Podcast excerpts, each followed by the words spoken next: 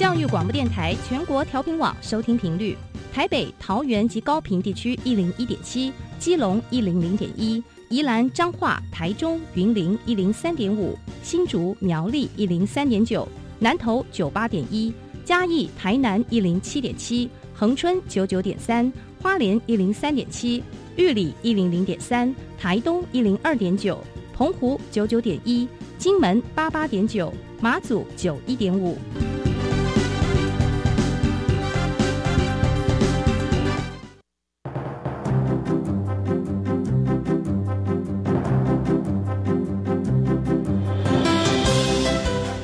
湾的教育要怎么做，才能使孩子面对未来的社会呢？当我们期待孩子改变的同时，也期待教师的教学方法跟着改变，家长的观念也一起改变，一起携手，协力同行。于林校长带您探索自发互动共好的十二年国教新课程，听见台湾教育的改变。欢迎收听《国教协作向前行》。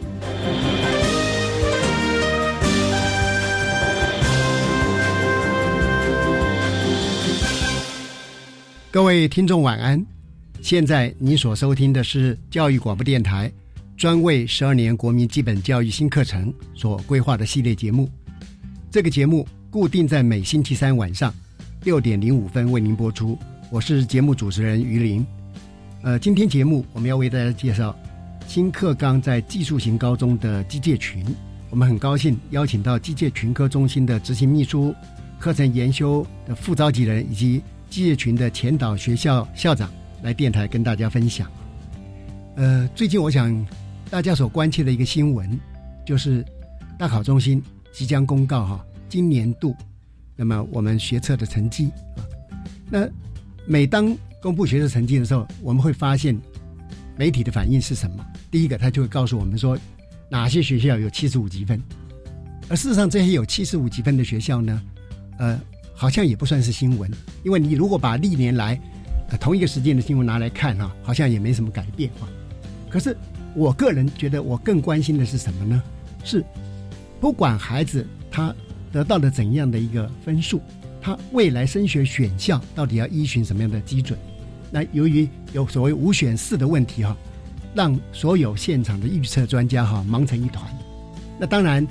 他们能够为孩子、为家长指点迷津，这是我们要加以肯定的哈。但是，我们是不是也反思另外一个问题？为什么你要做这个预测？那假如说今天我们的孩子他对自己的性向、对自己未来生涯的发展是有一个比较明确的一个发展的方向，他曾经做过深刻的探索，可能他在填选志愿的时候呢，会按照他自己的优势能力。他认为未来世界发展的方向来做选取。如果说是要做预测的时候呢，很显然是按照去年的考生他们的志愿来作为自己呢志愿的一个依循哈。所以我今天特别提出一个升学选教的另类思考，来供大家来参考。那很高兴呢，因为今天我们谈的一个问题哈，就是一个比较跟生涯发展有关，而不只是升学选校的问题啊。所以现在来为各位介绍今天出席我们呃节目的贵宾。首先为您介绍的是新北市立新北高级工业职业学校铸造科的范正吉老师。呃，范老师是国立台湾大学机械工程博士，曾经在新北市立高工呢担任过总务主任跟秘书，目前是我们机械群新课纲研修小组的副召集人。范老师您好，主持人好，各位听众大家好。好的。呃，接着介绍第二位贵宾是新北市立新北高级工业职业学校实习处的江礼德主任。那江主任是我们国立台湾师范大学工业教育学系的硕士，目前呢是我们机械群科中心的执行秘书啊。他个人也呃呃有一些教师技能的获奖项目哈。那非常欢迎您，江礼德主任，您好。主持人好，各位听众大家好。呃，接着介绍第三位贵宾是新北市立三重高级商工职业学校的林清南校长。呃，林清校长是我们呃终身学习的典范啊，因为他在国立台湾师范大学工业教育系毕业之后，接着呢又进入工业教育研究所获得了机械组的硕士学位，还并不以此为满足哈，继续到国立政治大学学校行政在职硕士专班获得硕士学位，目前已经取得了国立台湾师范大学工业教育研究所的博士学位。那么林博士呢，他目前是呃新北市立三重高级商工职业学校的校长，同时已经在国立瑞芳高级工商职业学校、工业职业学校担任了六年的校长。目前也是我们国教署高级中等学校课程推动工作圈的委员。林清南校长您好，主持人好，各位听众大家好。好的，呃，今天这个题目啊，可能比较不是我们呃听众所熟悉的一个题目啊，所以我们讲到说呃，技高的机械群，是不是我们可以先介绍一下机械群呢？它包含了哪些科？特别是这些科呢，跟我们一般所知道的产业或行业啊，它的关联性是什么？那么，可能这些孩子呢，进到这个机械群，他会学习怎样的学习内容？是不是麻烦江礼德主任为我们来做说明？好的，首先我为各位听众介绍什么是机械群。教育部国教署为推动高级中等学校课程之发展，在所辖之技术型高中，以学生所学的专业性质，共区分为十五群，例如机械群、好商业管理群、好电机电子群等，哈。那新北高工是国教署指定的机械群科中心学校，服务的对象是全国七十八所设有机械群科的教师。那包含哪些科呢？哦，那以前我们知道的高职哈，有一些什么机械科啦什么的啦哈。那现在我们称为技术型高中嘛。那这个机械群哈，以我们啊学生所学的，然后对应到产业的话哈，我们大概区分为机械科、模具科，嗯嗯，好，铸造科。机械木模科是好，制图科、电脑机械制图科、生物产业机电科、钣金科、配管科以及机电科，总共有十科别这样哈。哇，这个范围还蛮大的哈。是的，那跟跟一般的产业或者孩子学习的内容，是不是也请江主任给我们做一个说明？好，机械群哈。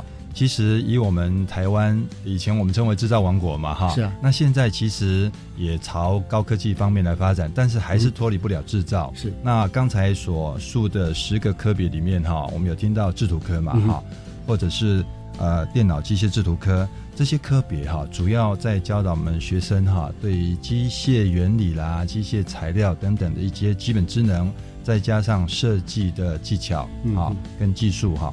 然后在呃一些工业产业的先端哈做了设计制图嘛，那接下来是不是这些呃设计出来的东西要经过加工制造等等？所以我们有机械科啊，机械科把一些零件啊机械制造出来，甚至我们一些塑胶产品需要用模具，嗯嗯，好来把它做，那这就需要模具科是好铸造科等等啊。那呃刚才还有提到一个生物产业机电科，那它这个产业类别是对应到我们的。呃，园艺啦，或者是畜牧，是像这些行业哈，也都需要一些产业的机械或者设备啊去做生产或加工这样。嗯，像我呃寒假的时候，呃陪太太回娘家到南部，就看到整个江南平原上面有很多您讲的这个生物呃机械的一些器材，比如说耕耘机啦、干燥机啦啊，很多的机械啊，那么。呃，刚您讲过，台湾过去是机械王国嘛，现在我们也知道还有很多精密机械哈，是在台湾呃扮演非常重要的角色，在世界都是有名的啊，所以我们也很鼓励孩子们关心这一个群科的发展啊。好的，接下来呢，因为一零八新课纲哈，在机械群科方面有些研修重点啊，那么它研究的重点，它研究的特色是什么？是不是能够麻烦？范建吉副召集人来为我们来呃说明。好，诚如江主任所说的哈，机械是一门传统又能够制造出很复杂的作品的一种行业。是，所以机械群在这一次新课纲，为了因应产业的发展及职场能力的需求，参考目前。现在机械产业从业人员所需要的，刚刚讲的制图，嗯嗯，或是加工，或是铸造，或是一些焊接、机电，是。等这些科的一些专业技能，嗯，然后教导学生机械的专业知识，是。以及加工及制造的实作能力，配合自动化或是机电产整合的新兴科技的发展，规划一系列实务导向的技能领域课程。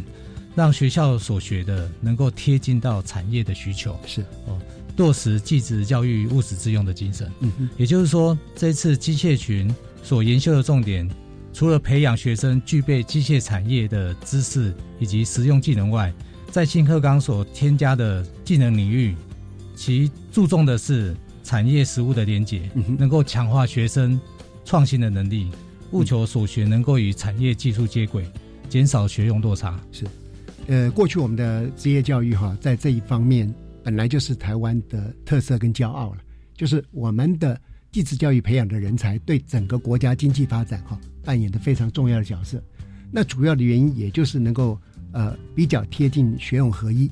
那就刚刚呃傅昭杰人所提的这个跟对应产业的发展，还有务实自用哈，我想对于孩子他接受这样的一个培育之后哈，相信呢对他生涯发展会更有帮助哈。那我们呃接下来呢呃我知道哈三重商工啊是我们的呃前导学校，那么呃前导学校呢就等于是我们这么多学校当中啊派出去做一个研究探索哈甚至于探险的一个学校啊。那么呃三重商工是怎么样开始呃这个前导学校的试行是怎么样进行的？那么也是不是有一些呃一些发展的经验呢，能够提供给我们技术型高中分享？那是不是请我们的前导校校长林庆南林校长来我们来讲解？是的，很高兴有机会来这边跟大家分享本校在前导学校试行的一些经验。那首先我们在一百零六学年度的第二学期开始，我们就接到担任前导的一个工作。那我们首先去开设多元选修跟规划适性分组教学开始着手。是，例如我们就先去开设工科的这个微电脑控制，那它当然后面去接续机电整合一个相关的产业。第二个，我们在商科里面就开产品创意设计，我们希望去呼应核心素养所谓的同整应用的一个能力啦，哈，以符合我们学生后续一个发展的一个需求。那当然，我们也开始让很多热血的老师一起主动的加入，同时我们也去参加我们技高全岛工作圈的一个相关的分享跟讨论。是在实施的半学期以后，我们在一百零七学年度，我们开始去推动。跨群同校跨群的一个课程开始，同校跨群，对，是的。例如说，很清楚的，我们学校有工科，是。也有商科，我们就让商科的学生去修一些工业实务，嗯，工科的学生去修一些商业实务，是是。虽然它是一个比较基本粗浅的一个课程内容，了解，但是对跨域的一个引入门是非常重要。嗯，那同时我们又去希望去开同校同群跨科的一个课程，是。举例来讲，我们在机械群里面，我们特别去开设微电脑控制实习，嗯，然后造型设计的一个实习，精密量测的实习，嗯嗯。那例如我们在商管群里面，我们就商品产品产品创意设计、电子商务实习、财务报表分析，嗯嗯。从这个课程当中，各位去看看，它完全去摆脱我们现有学科的一个限制，是是希望同学们能够去综合应用他所学。然后甚至于去对准产业，那过程当中我们也去做比较整体性、系统性的思考。是我们真的是慢慢课程规划要回到以学生的学习为主。嗯，所以我们经过讨论，我们在高一特别开了一门必修的阅读理解课程。那为什么我们去想 象这个？我们也觉得很有兴趣。哎，我们就去想象哈，我们技高的学生有可能是文章作文。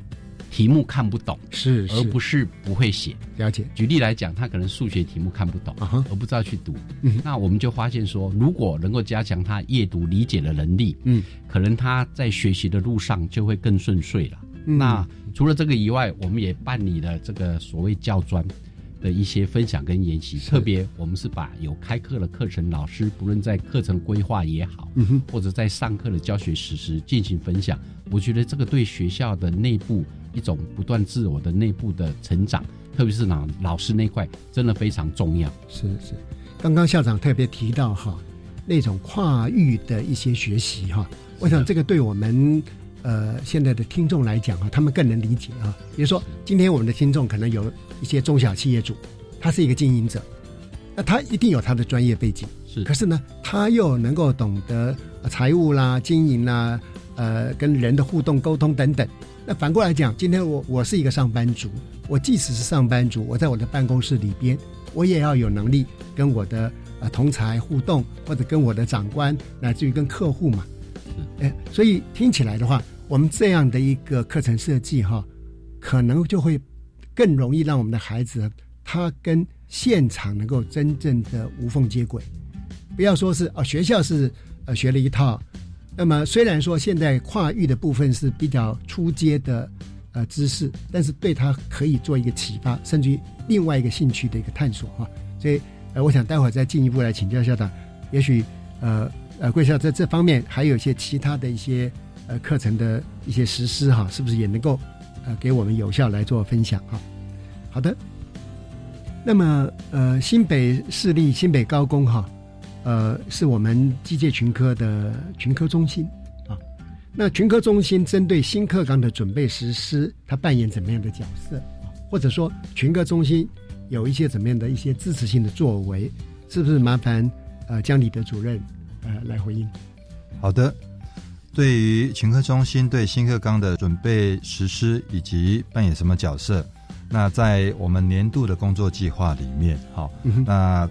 有最主要以推动我们课程的发展嘛，哈，那因此在呃计划项目里面有七大项需要推动的。哦，首先是配合课程研发单位及工作圈来执行我们课程纲要的研修嘛。那现在这个部分已经完成，完成了。那再来就是推广了，哈，那还有收集高级中等学校教学实务革新的相关建议等等，哈。那第二个是呃有工作项目是研发教材教法。会诊课程纲要锁定了议题，然后来融入课程的教案，作为相关教学的资源。是第三个是建制群科咨询辅导机制，推动种子教师社群，并协助各区域学校来发展我们教师专业的社群。好，那第四个工作重点是我们。充实及活化群科中心的资讯平台，定期发行电子刊物，好让我们老师哈来了解，哎，那我们新课纲最近啦哈，或者产业各方面有没有什么发展这样哈。第五个是精进教师教学效能哈，一类群科领域特色，哈教学现场的需求，办理全国教师专业的研习，并推动跨领域课程。专题课程或者是竞赛活动等等哈，那这些东西我们把它发展的更健全一点，可以让我们的学生来参加。虽然我们呃服务的像是老师嘛哈，但是也是透过老师的真能哈，这样子带到学生这样去哈。那第六个是配合国教署及工作圈的交办事项哈，然后针对我们老师所需的东西，我们来办理相关的活动。那再来就是机械员工中心在这几年来哈，那也根据产业的特色，我们可以来研发一些特色的活动，让老师来参加研习。那近期最重要的工作是办理种子教师研习。嗯，那因为新课纲推动呃执行在即，对，那因此我们。呃，虽然有前导学校的机制哈，在过去的两年已经试行，那也将很多的经验哈，来对全国的机械群的学校的教师来分享哈。但是怎么样能够很确实的，好让这个资讯相关资讯呃快速的哈那个传播是好宣导到每一个学校去？那因此透过种子教师研习完之后哈，那这个种子教师每一个种子教师负责一所。好，到三所学校之间对新课纲进行推广，直接进到那个学校去，然后落实这个新课纲的宣导啊，让呃现场的老师们能够了解新课纲的内涵跟精髓。嗯，也就是说，呃，全科中心一方面把整个新课纲的一些改变哈，它的精神，那么基本的特色都让我们的老师能够理解，同时还根据这些精神与特色，呃，还有产业。新的发展趋势是的，结合这些社群老师，那么来做一些更深度的一些研发。那这研发一方面可以让其他的老师他们来分享，甚至于把他的那一个课程发展的模式呢，能够去推广嘛。那听起来刚刚也可以把他们的研发成果直接让学生啊也能够享受啊。是的，那这这也是一个新的一个突破哈。那我们待会儿也想进一步了了解说。在整个呃跟产业接轨上面哈，可能群科中心或者这一个群科它的整个趋势跟方向哈，我想我们也希望呃能够做理解哈。好的，那么因为我们在这一次的一零八课纲里面有一个最大的改革哈啊精神就是所谓的三面九项核心素养嘛。那核心素养，它是所有不管是普通型高中、技术型高中或其他的类型高中都要遵循，甚至于每一个学科的老师，他们都要把这个核心素养融入嘛，哈。那我这边就特别关心的是说，在这一波新课纲强调核心素养，那我们机械群它的核心素养是什么？然后学校呢又如何运用这个东西来规划课程？呃，请范正吉副召集人来说明。好，谢谢主持人。呃，机械群在这次新课纲其实是翻转过去以教师为主体的课程设计，那强调是应该以学生为主体的思维，因此，在核心素养成为这一次机械群所课程发展的主轴。嗯嗯，那为了让学生能够适应现在的生活，面对未来的挑战。所以在课程设计上重视知识的运用、能力的增进，最后一个最重要的就是学习态度的养成。嗯嗯。所以透过素养导向的教学活动的课程设计，可以务实提升学生的专业竞争力。是。那为什么我要提升专业竞争力呢？在以前技术型高中所学习的一般学校课程，大概分为三块，就是一般科目跟专业及实习科目。那以前所学习的是，所表现出来的是。专业能力，那经过技术型高中延伸到这个核心素养的实现的时候，一般科目跟专业级实习科目加上核心素养的养成，就可以获得表现出的是专业竞争力。好的，谢谢范老师啊。那是不是可以举一个实际的例子来说明？好，那个在 CNC 起床的技术的部分。如果你只是把产品做出来，那是专业能力的表达。如果在学生的操作过程中能够追求加工成品的完整性跟美感，嗯，然后在实习完后又能够妥善的维护跟保养这些设施，可以说这就是具有核心素养的表现。哦，所以十二年国教在这个核心素养里面是这次课程设计的主要主轴。好的，事实上有很多的大的。企业哈也是学生他在学生时代的一个作品加以扩展，那我们期待哈这一波改革也能够产生孩子产生这样的作品。呃，我们现在先听一段音乐休息一下哈，呃，下半段时间我们再进一步来请教三位来宾。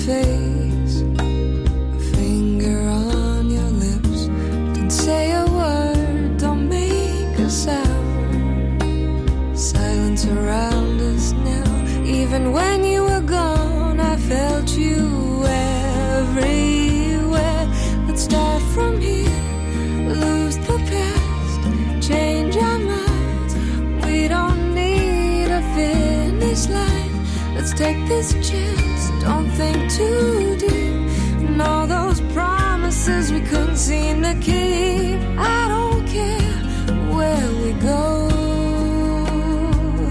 Let's start from here. Let's start.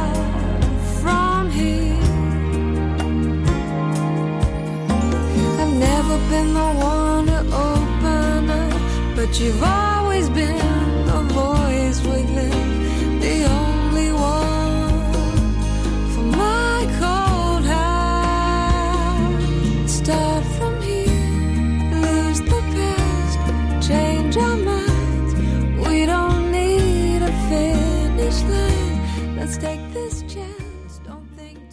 温孙吼，自细汉上安尼我煮的素心汤，迄天伊带人来啉汤。好不好？震动五级耶！阿妈，他都要告诉我改时去啊呢。阿妈有微电脑瓦斯表，我要把五漏气折断、超时折断、地震折断三大安全功能，拢得保护阿妈啦。丢啦！叮当瓦斯表，干微电脑啊！关心居家安全，快上网搜寻微电脑瓦斯表。以上为经济部能源局广告。大家好，我是教育部部长潘文忠。面对少子女化危机，政府积极和时间赛跑。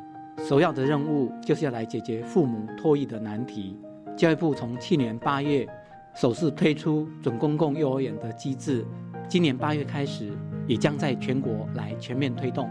透过符合条件的私立幼儿园加入，保障第一线教师跟教保人员的薪资，希望能够吸引优秀的教保人员，加速提升全国优质平价的教保服务。小孩如果读准公共幼儿园，家长每个月的缴费不超过四千五百元，如果有第三名以上的子女，还可以再少一千元。低收、中低收入户的子女是免费。而政府的这一切努力，都是希望年轻人能够勇敢结婚，愿意生小孩。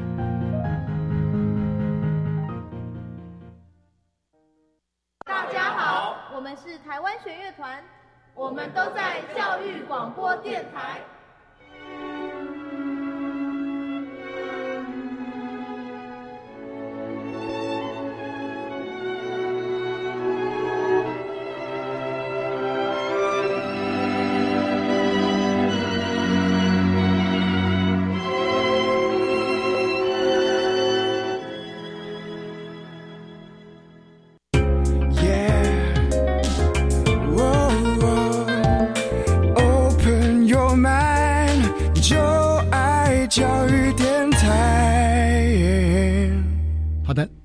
想我就接着继续来请教哈，我们新课纲研修小组的副召集人范正吉老师哈，就在这一波新课纲，它研修的特色是什么？请好，谢谢主持人。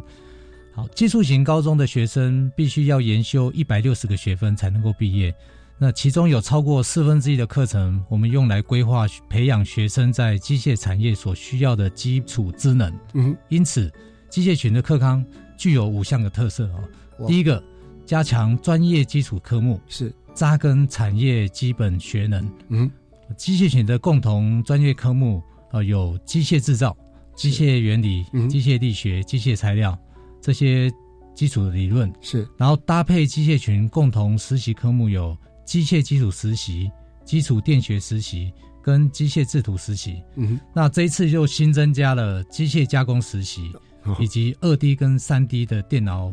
辅助制图实习是，以培养学生在产业所发展的基础职能，建立同整应用的基础。那第二个特色呢，就是新增技能领域科目，对应产业发展的需求。嗯，这次在新课纲中，为了要对应产业职业的需求，新增了六个技能领域，有总共有十六个科目。哦，那首先跟各位介绍第一个，就是机械跟模具还有机电科所必须学习的。数值控制技能领域，嗯，然后机械科跟模具科所必须学习的机密制造技能领域，那铸造跟模具科所学习的模型设计与铸造技能领域，那制图科跟电脑机械制图科所学习的电脑辅助机械设计技能领域，嗯哼，那机电跟生物产业机电科所学习的自动化整合技能领域，是。钣金跟配管。所学习的金属成型与管线技能领域，这些六个领域建立了完整实作的技能课程，强化学生在职场的就业能力。那第三个特色是注重产业务实链接，落实务实自用的精神。是我们在课程上是注重学生自动自发的主动学习精神，强化他终身学习的动机，以适应他未来产业的变迁，能够透过业界的参访。跟业界专家协同教学，缩短教学与产业发展的落差。我想哈，呃，在这一波的呃整个的研修的特色还蛮多的，看得出来，这就是能够协助孩子，他能够一方面他核心能力培养到了，但是还不够，他必须跟产业、跟现场能够完全做结合哈。刚刚所新增的很多领域啊，都是让我们的已经把目前现场所需要的那些能力萃取出来了哈。那些呃领域的扩张哈，都是真实有用的哈。我想这一波的改革啊是相当好的。那可是刚刚那些特色哈，我们还是会问一个问题：说他哎在学校里面怎么落实嘛？所以在推动一零八新课纲，那技术型高中要如何来运用刚的特色嘛？融入我们学校愿景、学生图像，还有呢科的课程地图，以及怎么样运用这个相关资源来发展学校的课程特色，才能落实我们新课纲？是不是？麻烦前导学校的林庆南校长啊，来为我们说明。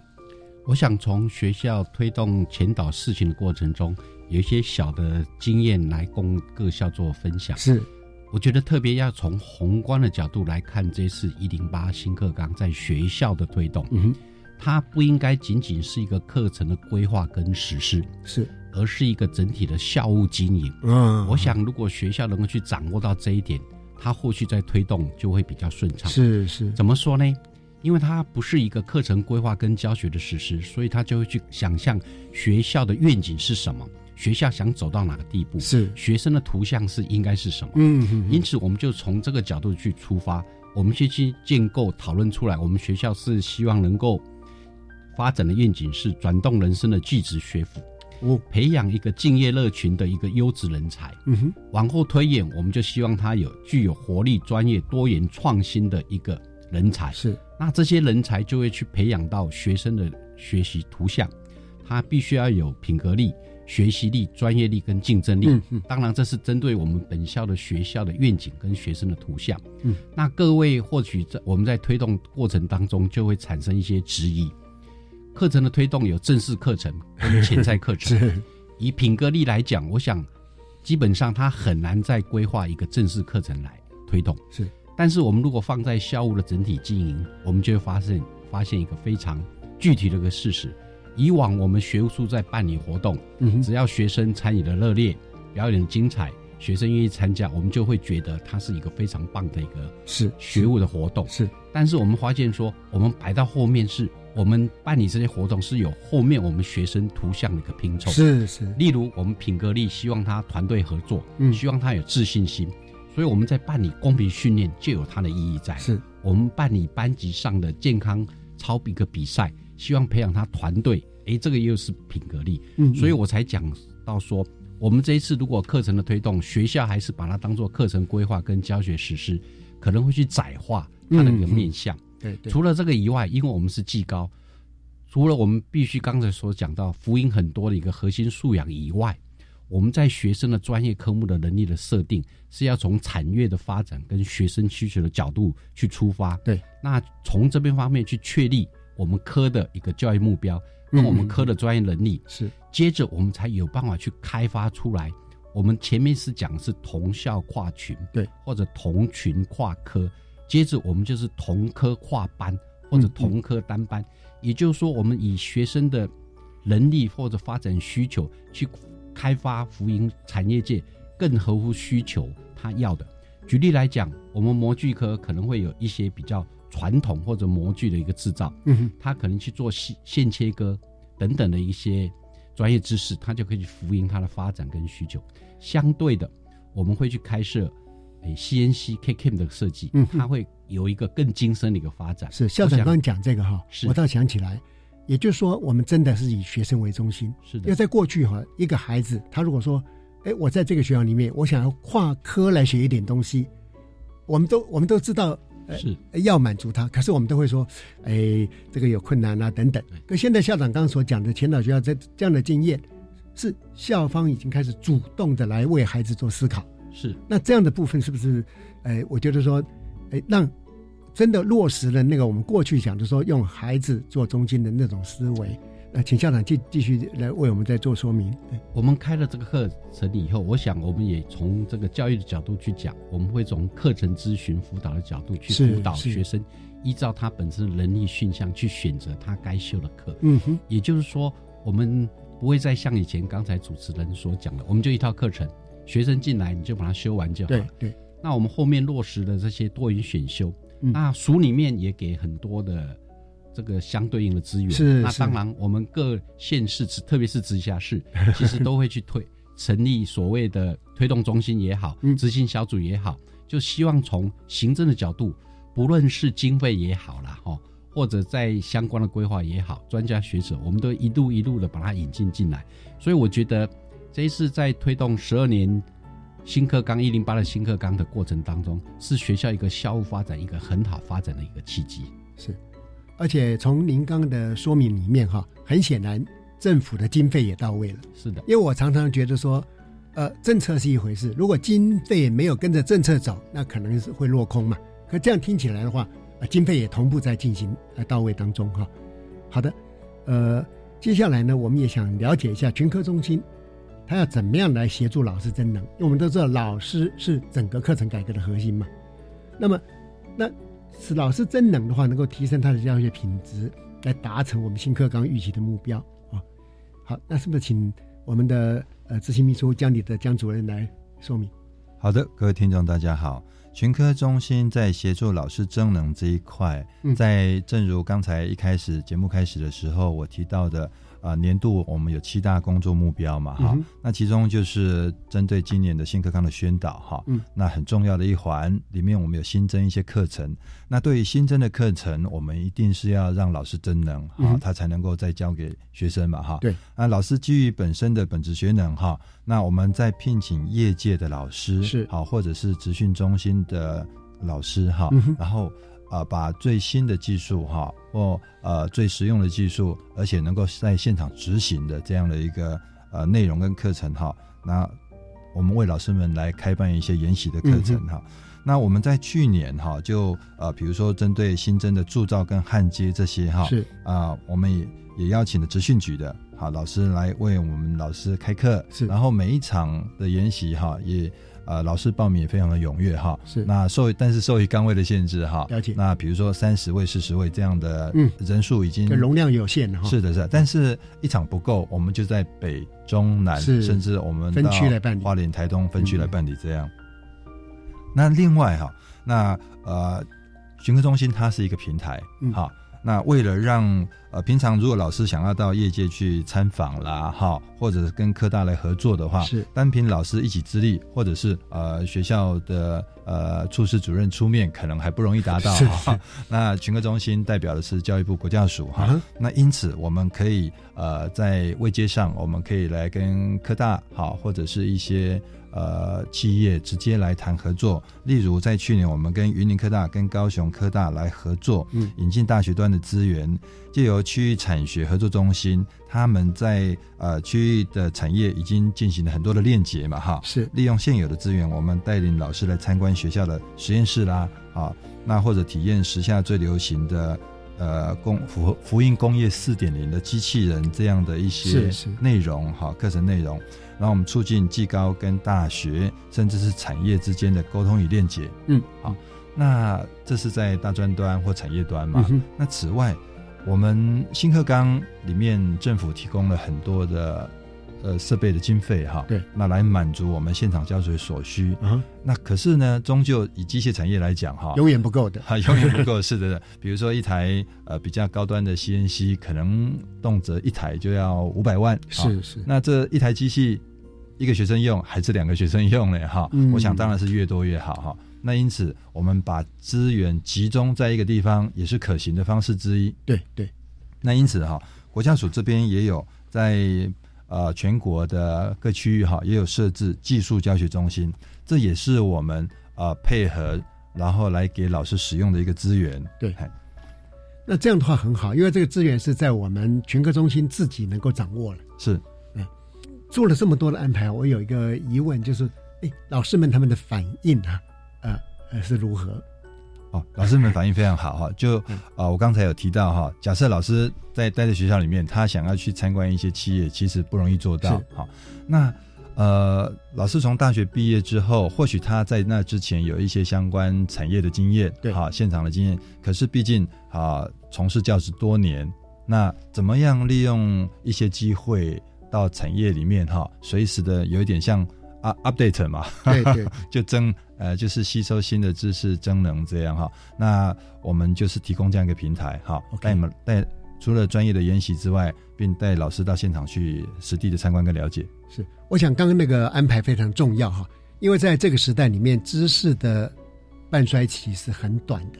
可能一个老师他当年学的非常的精湛，可是也许五年八年，他所学的知识啊，在现场已经诶就不存在了嘛，甚至有的行业都不见了哈。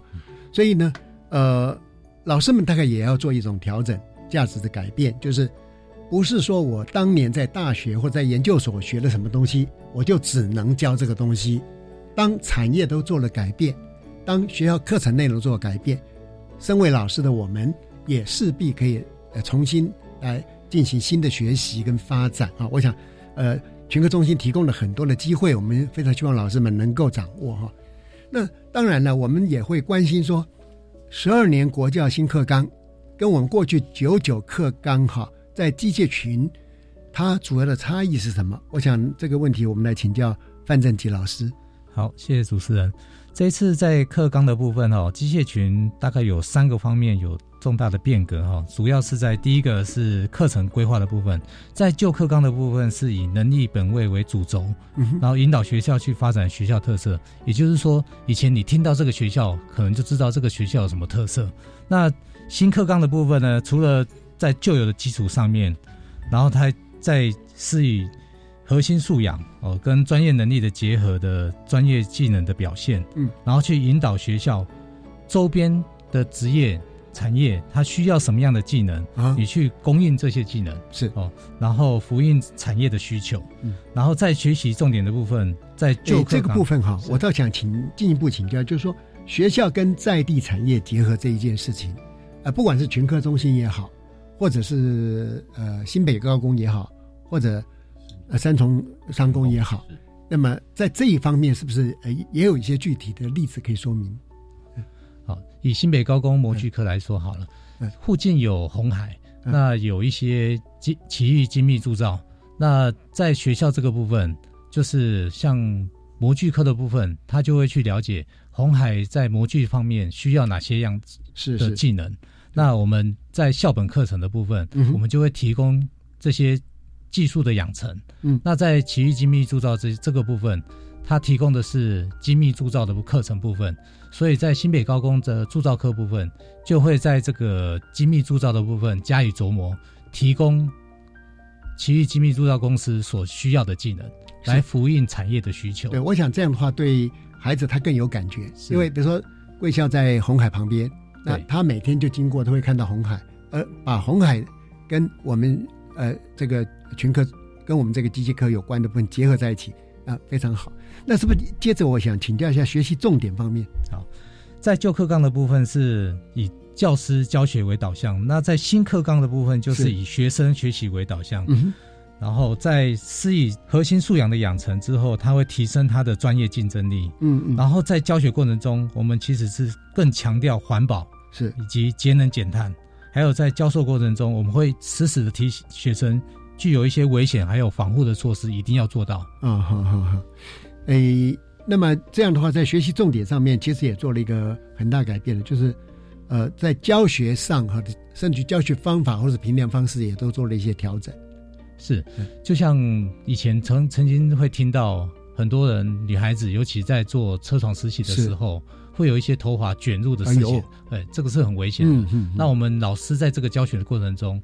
而且学生也要主动知道说，你必须要做好防护措施，嗯，可能必须要把头发盘起来，必须要戴安全护镜，嗯，哦，这是我们在这次新课纲所强调的。对，那在整个课程的实施要点上面，是不是也有做一些调整跟改变？是的，在旧课纲的部分，我们只有传统的教和学，是。那在新课纲的部分，我们配合专业知识，融入职业伦理道德，还有工作权、劳动权的一些重点内涵。然后尊重学生多元文化的背景。哦，因为现在学生有很多可能是原住民哦，或是一些有特殊的需求，他可能有一些听力上的障碍。哦。这个我们在做危险机具操作的时候，我们就必须要与适当的给予注意。是，那另外学校也要能够与周边的产业保持连结哦，避免跟业界脱轨。对对，因为在这一次我们强强调的所谓核心素养里边哈，会不会也对于这个呃他们的职业伦理啦，或是呃这些权利义务的关系的部分，是不是呃也有一些琢磨？因为在目前来讲，我们知道说呃，因为劳工意识的抬头，那么同样的消费者也会对劳工他也会有一些期待嘛。那就这方面来讲。在我们的这次呃课纲的调整里面，是不是也有关注？好，我们在专业科目里面哈，我们在上课之前，我们都会先上一些劳动的课程，嗯，一些法令的法规。那早期我们都可以听到很多在工作中是过劳死，嗯，那因为我们现在很重视那个劳动权益，以及所以我们会在工作过程中，我们会跟学生强调，是你在。做好防护措施之外，嗯，还要做好这个工时不可以超时，是保护自己。保护自己，对。哦，不能因为为了要赶工，然后让自己暴露在危险的过程中。对，是。因为其实我们的呃这个技术型高中的学生哈，也有很多他这样的会变成呃经营者，是。他如果本身有这样的意识，他本身有这样的期待，希望他们当了老板之后哈。也能够体恤他们的劳工。其实，在台湾的这一波的改革，我们很多不能期待政府，因为经营者本身也应该懂得说释放他的利润给他的员工。事实上，可能是呃两利的啊。我们看得出很多这样的呃所谓的幸福企业哈，他们的营收会更加的好啊。好，那我们再回到呃，因为毕竟我们新课纲是在整个在学校里面来实施啊。那针对新课纲的实施。以学校整体的观点来看，哈，他在课程规划上面后续会面临哪些困难？那会有怎么样的一个可以努力的方向？是不是前导学校的校长，我们林金南校长也能够给呃学校啦或老师做一些建议？谢谢。嗯，在这边我想就我们本身在推动事情的前导过程中，提供一些做参考。基本上我认为有两个困难跟一个可以发展的方向。是，其实这个也延续刚才。那个题目是九九课纲跟一零八课纲哦有什么不同？是我觉得那两个困难就是最主要不同就是弹性学习时间。嗯哼，九九课纲有没有弹性学习时间？有，也有，它是零到八。是，所以学校在规划几乎应该都是零，因为零到八合法。是的，那一零八在技高这边是六到十二，所以学校至少是六。嗯，那我个人在规划的过程中，我觉得弹性学习时间是这一次新课纲的。精华中的精华是是是，怎么说呢？因为我们是希望福音自动好啊，自发互动共好的理念。其实那个自主学习是一个很大的一块。是，另外我们又希望能够回到以学生为主体，所以我们那一个所谓的充实跟增广性教学以及补强性教学，这个事实上就是回到学生的本身的学习状况。那当然他在规划上是比较辛苦的。另外，他还有一个学校特色活动。嗯。那就这一块，我们学校也在尝试的努力了哈。我们学校目前有在规划，就是工科的学生，我们要让他会去开堆高机，让他会操作天车。是这个可能是在基本的现场操作都会有。哦，除了这个以外，我们又不希望学生被我们在教育的过程中那么工具人。是，所以我们还是希望对他人生的发展呼应我们的愿景跟图像，所以我们就去规划所谓的乌克丽丽。嗯，我们就很清楚了哈。相对的，技高的学生学习音乐的机会是比较少的。嗯哼，那乌克丽丽是四条弦，它便宜五百块，而且携带很方便。对，贵的当然很贵。我想让每个学生能够在这个阶段有一点音乐的基本素养，这应该对他很有很有帮助。第二个，我们要推动独轮车。是独轮车，我想。在他学习的过程中，必须失败一千次，他才能够骑上去。他必须再失败一千次，哇，他才能够行走。是，不论对他的挫折容忍力，嗯，或者他的自信心的培养都非常重要。嗯，再来，我们也开设了所谓的品味咖啡。我们不希望他只是会拿钱去便利商店买咖啡喝，嗯，他会知道他人生不只不仅仅有工作。他还有其他他人生生活情趣，嗯，应该要有的。是除了这一个比较比较希望我们再继续努力外，另外一个就是学校课程自我评鉴。在往例我们的课程规划排课排完了以后，我们就完了。但是今年真的是确实是我们要在回回想回思，我们在这些课程到底有哪些优点跟缺点要改进，所以这一块也是学校要努力的一个困难之点。是，呃，感谢我们呃林校长把前导学校累积的一些经验呢跟我们分享哈。呃，今天呃非常呃高兴三位哈能够到现场来为我们呃讲述有关新课纲在机械群方面的一些新的最新发展，是不是？我们最后在每位一分钟哈呃来为您参与的部分呢做一个小的结论。首先，我想请江立德主任。好的，新课纲的重点在核心素养，以学生学习为主体。目标希望学生在三年的学习时间，除了基本的课业，还要能够随时跟上快速变迁的社会脚步，了解自己所学的如何来对应职场所需嘛。因此，机械群科中心在对老师的增能跟呃一些相关的配套措施的宣导之外，哈，尽量来协助老师在课堂上带给学生更多的东西，然后以及让学生拓展更多多彩多姿的未来。好的。呃，接着我想请我们研修小组副召集人范正吉老师。好，谢谢主持人。机械是制造的专业的基础，然后新课纲主要是在培养学生的专业竞争力。然后新课纲希望把整个制造加工的过程艺术化，然后在所学的能够贴近产业的技术，达到学用合一。嗯然后也希望他在学习的过程中是快乐的，是安全的。好的，我们希望有快乐、安全的孩子哈。呃，谢谢范老师。接着，请林清南校长为我们做一个小的结论。个人认为啦，哈，可以从三方面来讲。第一个，对老师来讲，他才是我们这次新课纲成功与否的关键所在。第二个，对课程来讲，我觉得应该打破学科给我们的限制，嗯哼，对我们学生的这个适性发展才有用。最后一个。我们希望在这新课纲能够让学生重新找回学习的乐趣。嗯，以上谢谢。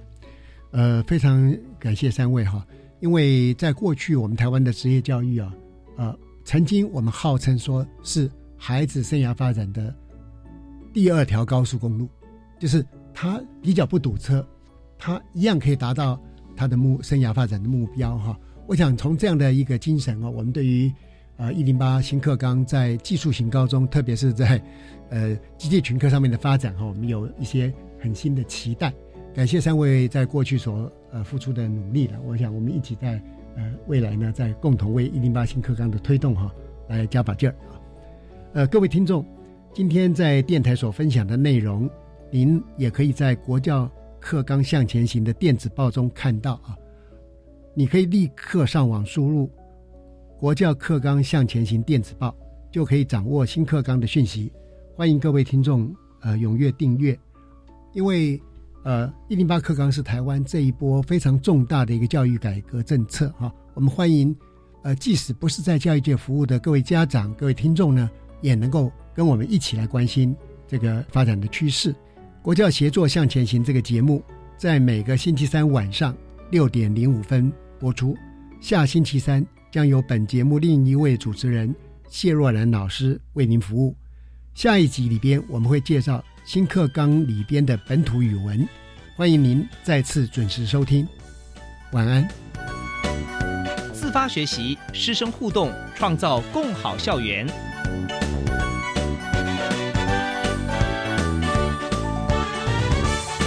国教协作向前行节目由教育部提供。